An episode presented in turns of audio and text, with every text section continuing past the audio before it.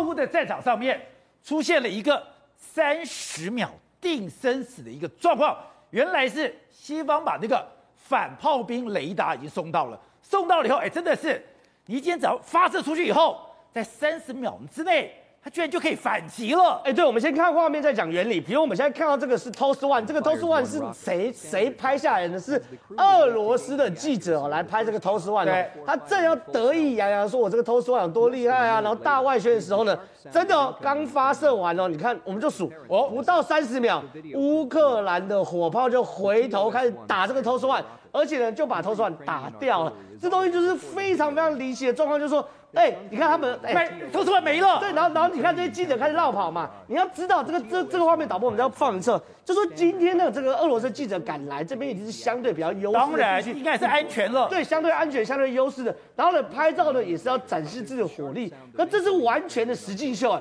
拍照完后。话都没讲完，三十秒，我 TOS One 位置已经被乌克兰发现了，被乌克兰发现不止哦，定位定完了，而且呢，我炮击乌克兰炮击已经到 TOS One，这也太快了吧？对，真的非常非常夸张。我们来看下一个也非常非常夸张，这个是所以说这个 TOS One 其实是在大家不知不觉、毫无没有被征兆的情况，我发射。但是我再怎么隐蔽被发射，我还是会马上被抓到。对，然后另外一个我们看是俄罗斯呃乌克兰第二十八机械化旅，因为这是俄罗斯一个炮兵的阵地。然后这个阵地呢，你看哦，它被这这个是被击破画面，可是那个时候大家是说什么东西？这个俄罗斯的炮兵阵地啊，才刚开始发射出去的时候呢，位置马上被乌克兰锁定。被乌克兰锁定之后呢，整个炮兵阵地就被乌克兰这个瞄准，然后回击。所以到底这个三十秒，所以你说那个炮火被打到的地方都是他的武器装备。对，所以这个三十秒定生死到底是怎么来呢？原来啊，在美国第二波或第三波军演的时候，他们美国很清楚的就知道，哦，如果进入到炮兵战的时候，我一定要把 TPQ 三十六雷达给乌克兰。这个呢，英文叫做。Firefighter 就是火力发现者，它是一个反炮兵的雷达。什么叫反炮兵雷达？就是说你今天呢，只要敌方炮兵只要打出去，而且这个炮兵雷达非常非常精准哦，火箭炮跟火炮是一定知道，它连迫击炮就小支的迫击炮它都可以找到，它一次呢可以看十个目标，然后呢，它地方打出来之后，它马上去反侦查，反侦测你在哪里。然后呢，这个 firefighter firefighter 呢，它就架在这边，类似一个雷达车的概念。然后呢，它一直找十个目标嘛。然后呢，几秒钟之内就可以反侦查，侦查出定位你的炮兵阵地在哪里。对。而且定位完炮兵阵地最厉害是什么东西呢？它不用，不是一个数据给给给后方，没有，直接跟后方的火控雷达系统去做连线。所以呢，直接给个坐标输入进去。所以这边的 M 拐拐拐就直接打出去了，所以它是一组的，你知道吗？它不需要中间透过人，也不用跑这个数字什么什么西北多少都没有，没有没有没有，反正就是一个坐标，就直接给 M 拐拐拐。哎，就像以前我们在炮兵室，哎，我们现在看到坐标，看到坐标，我算了方位，算了方位以后我打拐拐，打拐拐以后赶快通知，通知了以后再做。没有，今天我这个反炮兵的雷达得到资讯之后。马上通知 M 乖乖乖，而且中间只有几秒钟啊！结果简单讲，当对方发射之后呢，我们他这个反方面来讲，只要几秒钟就可以算出的地方位置，然后呢，马上传到 M 乖乖乖的射控电脑里面，然后射控电脑这边人只要说发射，马上就发射，所以才会发生这个状况，就是偷书案刚打出来之后呢，哎、欸，几秒钟，三十秒之内偷书案就被摧毁。你看那个记者很得意的说：“哎、欸，我们这个偷书案很厉害。”刚讲完就赶快绕跑了。而且宝杰哥，TOS One 跟多管火箭都是非常非常难侦查，因为它是一个目标多点开花，所以呢你要通过。对哈，对，它不是单一的，所以它是一个目标多点开花的状况下，它要通过多点开花来逆推那个目标在哪里。其实很难，所以这又回到我们上一段，这是运算呐、啊。对，高速运算。对，这是高速运算。那除此之外呢？现在俄乌战争现在打到什么程度啊？他们非常非常需要各国的这个所谓武器的资源，对不对？他们跟各国武器的资源会面临到一个状况，就是说，呃，我正式要拍板，就是说包含国会同意啊，然后白宫签署等等，行政程序太长，我不可能正式拍板。好，我确定要给你 M 拐拐拐，你再派人来受训。所以乌克兰现在他们说什么？他们说决定要什么？先训后拍板，什么意思呢？就是他先去拆，然然然后呢，美国，然后包括英国也都配合哦。我先去猜五六种武器，可能可能会通过。然后呢，乌克兰就先派五六组去学五六种武器，然后呢，最后看拍板哪一个通过了，这组人就上线。对，那其他人继续学嘛，反正拍板通过就回去，拍板通过就回去。所以现在这些东西呢，就是加快让这个武器哦。一到位就定位就可以上战场，这种速度。然后呢，对于俄罗斯来说，我打起来也是很痛苦嘛。所以呢，现在俄罗斯开始真的是狂轰滥炸，乱炸到什么程度？哎，哈尔科夫市你不是撤退了吗？对。我们现在看，哎，这是哈尔科夫市的这个所谓的一个 shopping mall，结果呢，在半夜夜深人静的时候，他们竟然用飞弹去炸这个 shopping mall，完全没有意义耶。可是俄罗斯会搞成这样，就表示什么？他已经完全不知道对方在哪里了，然后呢，完全就只想吓对方。他现在唯一能做的就是我把我看到所有的东西夷为平地，夷为平地，让你无藏身之处。对，可是有有有业绩就好。可是反过来，乌克兰炮兵他们说现在自己准到什么程度啊？他们说我们至少最多三发就可以集中一个目标。这就是你看到这左边是乌克兰，然后右边是俄罗斯。对，所以你可以看到他们。就算有校正回归，哎，两发到三发的时候呢，那个红色的就俄罗斯阵地就一定会被打到。对，所以你可以看到前面一发两发，对不对？后面第三发就直接命中目标了。所以对于乌克兰来说，他打的是精准打击，俄罗斯搞的是狂轰滥炸。所以难怪现在俄罗斯跟乌克兰的炮兵比例是一比四十，可一边是狂轰滥炸，一边是精准打击，两边是完全都不一样嘛。甚至俄罗斯躲在这个壕沟里面，对不对？像那种阵地有没有？这是俄罗斯躲壕沟。对，这是俄罗斯的壕沟跟阵地。你看乌克兰一样，可以直接精准打到这个壕沟里面，有人的地方，有弹药的地方，而且就掉在壕沟里面。所以这场战争哦，真的是一个精准打击对上狂轰滥炸的差别。可是呢，乌克兰现在说，他们急需要一种武器，就是多管火箭，就是海马士。如果海马斯来，他们说顿内兹克、北顿内兹克是完全可以逆转战场。为什么呢？现在俄罗斯跟乌克兰以北顿内兹哥是为核心，俄罗斯在东边狂轰滥炸，乌克兰在西边狂轰滥炸，跟两边的射程没有差太多。有宝杰哥，你要想想看，如果今天来了海马斯的话，射程八十公里，是不是直接越过整个本顿内兹克市，对，就打到俄罗斯的阵地，对于俄罗斯的武器做源头破坏。所以现在大家正在抢时间。对，现在俄乌战争对全世界，特别对台湾来讲。都是一个非常重要的教案嘛，也因为这一场的战争，等于是让西方更团结，要去对付中国跟俄罗斯了。对，你看这场战争当中，美国也发现到这个无人机的好用，还有晶片的好用，所以你看到现在除了控制。这个俄罗斯的晶片之外，美国现在也要利用这个晶片呢，在转换他们的一个战术作为哦，包含这个在亚太地区，他不是要用所谓的滨海作战吗？对，他不是要用 F 三十五吗？F 三十五要做什么？他要在携带所谓的 sit-in attack weapon，就所谓的战区内的所谓的武器攻击系统，这什么东西呢？其实它就是一个超音速的概念，也是要用晶片去计算的。然后呢，由这个 F 三十五逆中的这个战机夹舱之后呢，携带过去之后，再用超音速飞弹打出去，这时候中共怎么怎么可以阻挡得了？阻挡不了的事情，挡不了。对，挡不了的事情，所以用这种方式来破坏什么？就是中共它的 A D A A two A A two A D 这样的一个句子的一个概念。所以你知道，美国它现在运用所谓的最新科技的战场，在破坏这个中共的它的这个所有的沿海的防守策略。所以说，F 三十五已经是逆中战机，它现在已经在很多地方如入无人之境。我在配合这个飞弹。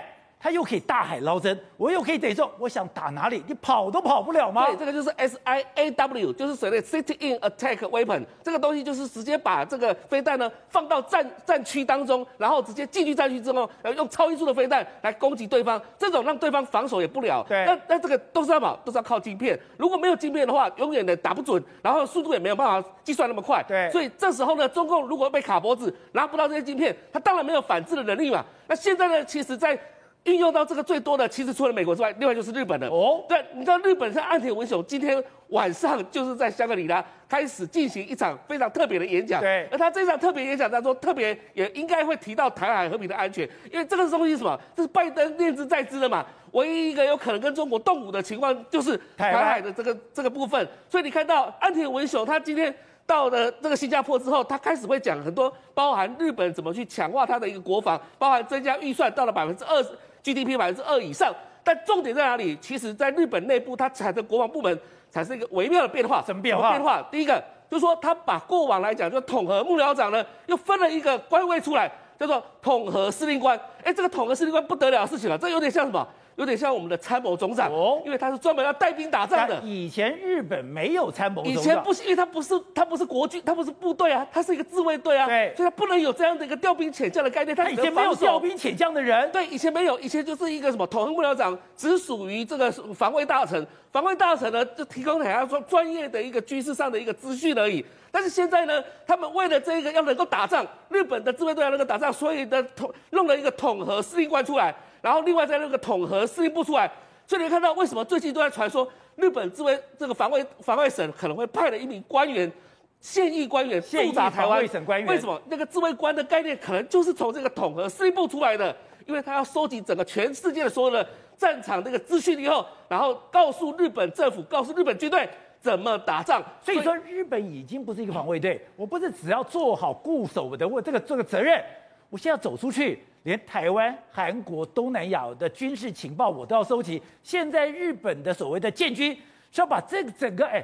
他根本就把大东亚共荣圈拿回来了。没错，没错，也就是说，他其实早就已经逾越了宪法第九条的这样的限制了，早就已经把这个日本的自卫队把它变成一种国军的概念，他是用一个比较积极的方式来处理这个事情。所以，对我们所有日本研究者来看的话，这件事情是非同小可，因为等于是他的一个整个军力、军政所有的系统全部改变了。那改变的情况之下，他就开始要进行演练了，那跟其他的多国部队配合配合演练。所以，你看到为什么他的军事采购？还有他的所有的相关的国防预预算等等之类，还有他也很在意台积电，所以为什么现在日经新闻也讲说，其实对台湾来讲，最好的防守不是拿美国的武器，而是什么？而是自己的半导体，这是对台湾最好的防守。因为如果台湾有那么多的这个东西是大家都需要的，那当然大家不敢动武啊。所以现在来讲的话，全世界都在争这个这样的一个芯片。走，我们知道美国为了要跟中国打贸易战，打这个国力的战争，第一个动作我就是封锁你的芯片，而这个封锁芯片。